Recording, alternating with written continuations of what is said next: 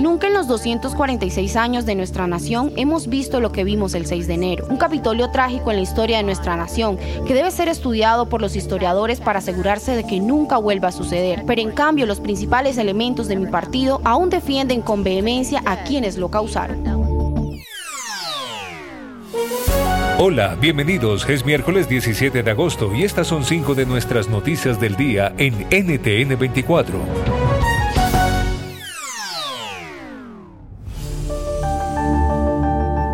Escuchaban a Liz Cheney, quien reaccionó así tras perder en las primarias de Wyoming.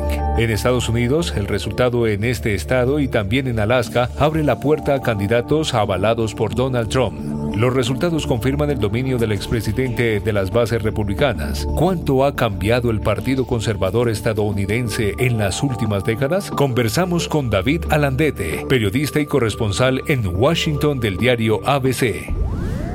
El resultado de esta semana en primarias implica un cambio profundo. Es el final de las dinastías políticas. Está claro que los Clinton murieron como dinastía cuando Hillary Clinton eh, no consiguió ascender a la presidencia. Los Bush murieron como dinastía cuando uno de los últimos Bush, George P. Bush, perdió sus primarias en Florida hace unas semanas. Y ahora los Cheney, que han sido una fuerza en el Capitolio primero y después desde la Casa Blanca como vicepresidente, han muerto también como dinastía política, ¿no?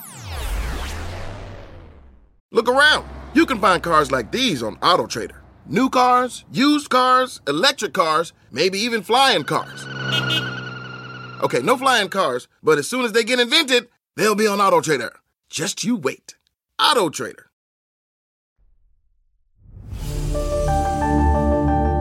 En El Salvador el Congreso aprobó la quinta prórroga del régimen de excepción y ya hay más de 50.000 personas detenidas. Es la llamada guerra contra las pandillas. Así califica el gobierno del presidente Nayib Bukele, que cuenta con el respaldo del Poder Legislativo de mayoría oficialista. Queda aprobado el proyecto de decreto que contienen régimen de excepción. La medida permite a las autoridades suspender derechos básicos de los ciudadanos, lo que ha llevado a detenciones masivas muy cuestionadas por organizaciones de derechos humanos. Hablamos con Luis Contreras, analista político y consultor en seguridad ciudadana. Es importante que el gobierno dé una respuesta a estas personas, pero preguntémonos también, ¿tendrán ellos los registros de las personas que asesinaron a los pandilleros? En los últimos cuatro quinquenios fueron 72 mil asesinatos, algo impensable, inclusive supera la guerra civil de El Salvador. En el, último quinquenio de Salvador Sánchez era del FMLN fueron más de 23 mil asesinados eh, salvadoreños inocentes. ¿Tendrán esas ONG esos registros? ¿Habrán abogado ellos en el gobierno del FMLN para que se les resarciera esas pérdidas humanas? Yo pienso que no. Lógicamente no se busca con el régimen de excepción violentar derechos a diestra y siniestra. En la policía y la Fuerza Armada tienen un protocolo de actuación de uso de la fuerza y no es que ellos torturen a diestra y siniestra como lo quiere hacer, eh, lo quiere hacer ver la oposición. No estamos en tiempos de los años 70, 80 cuando fue la, la guerra fratricida y por el contrario la Policía Nacional Civil busca eso, un enfoque civil de entendimiento. En Perú, nueva dimisión en el gobierno de Pedro Castillo. Se trata del ministro de Defensa José Luis Gavidia, quien presentó su renuncia irrevocable al cargo que ocupaba desde febrero pasado. Aunque argumentó motivos estrictamente personales, se puso a disposición del país para eventualmente asumir nuevas responsabilidades. Así lo anunció. Renuncia es irrevocable, yo ya lo he conversado con el señor presidente hace unas semanas atrás, igual con el señor premier. Yo siempre digo, las cosas tienen un inicio y un final ya de mis hijos a, inclusive ha mandado cartas a las congresistas y al semanario. Ella trabaja hace dos o trabajaba hace dos años en el de producción, familiares que trabajan hace años y que desgraciadamente asumen esta función y obviamente creen que uno tiene algo que ver. No he tenido ni utilizado nunca en forma irregular nada. Meet Stacy. Stacy's on the hunt for a new pair of trendy glasses. Call me picky, but I just can't find the one. Luckily for Stacy, Walmart Vision has virtual try on. Now she can try on hundreds of frames virtually, then upload her prescription and get new glasses delivered right to her door. Really? yeah, really. Well, the hunt just took a turn for the better. Buy your next pair of glasses with virtual try on from Walmart. Welcome to Easy Eye Care. Welcome to your Walmart. Restrictions apply. See walmart.com for details.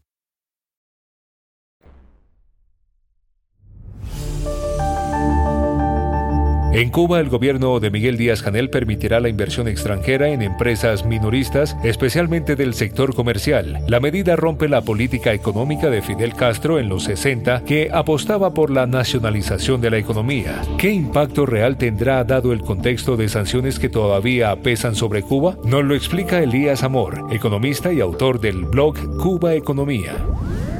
La primera de estas medidas, ¿qué se produce en Cuba que se pueda comercializar. En Cuba el problema no es de distribución comercial como se ha visto con las 63 medidas de la agricultura. El problema del régimen comunista es de improductividad, de ineficiencia, de dejar cosechas abandonadas en el campo para que se pudran, de botar carros de tomate a un trabajador por cuenta propia porque el precio al que pedía no se ajustaba a lo convenido por los comunistas locales. Y luego, esa manía del régimen de condicionar a la inversión extranjera.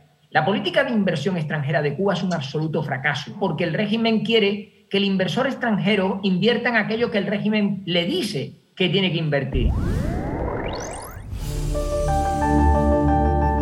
Y al cierre, en México crece el enfrentamiento entre grupos criminales que, según la Secretaría de Defensa Nacional, acaban controlando partes del territorio nacional sin presencia del Estado. ¿Está perdiendo el país su batalla contra el narco y qué consecuencias tiene esa pérdida de control territorial? Lo analizamos con Víctor Hernández, académico y experto en seguridad nacional policías locales están asfixiadas presupuestalmente durante los últimos 15 años por privilegiar el financiamiento específicamente a las Fuerzas Armadas. Eh, uno de los problemas crónicos en México no está tanto en detener a los capos, porque en eso es medianamente exitoso el ejército, sino que el problema viene en la judicialización, cuando el Ministerio Público trae al detenido a un juicio y tiene que convencer al juez de que en efecto el detenido es culpable, el problema viene con el testimonio de los militares que no conocen de derecho penal, que no pueden articular con argumentos jurídicos por qué llevaron a cabo la detención.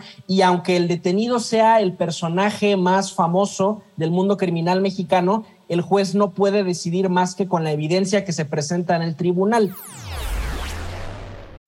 Meet Stacy. Stacy's on the hunt for a new pair of trendy glasses. Call me picky, but I just can't find the one. Luckily for Stacy, Walmart Vision has virtual try-on. Now she can try on hundreds of frames virtually, then upload her prescription and get new glasses delivered right to her door. Really? yeah, really. Well, the hunt just took a turn for the better. Buy your next pair of glasses with virtual try-on from Walmart. Welcome to Easy Eye Care. Welcome to your Walmart. Restrictions apply. See walmart.com for details.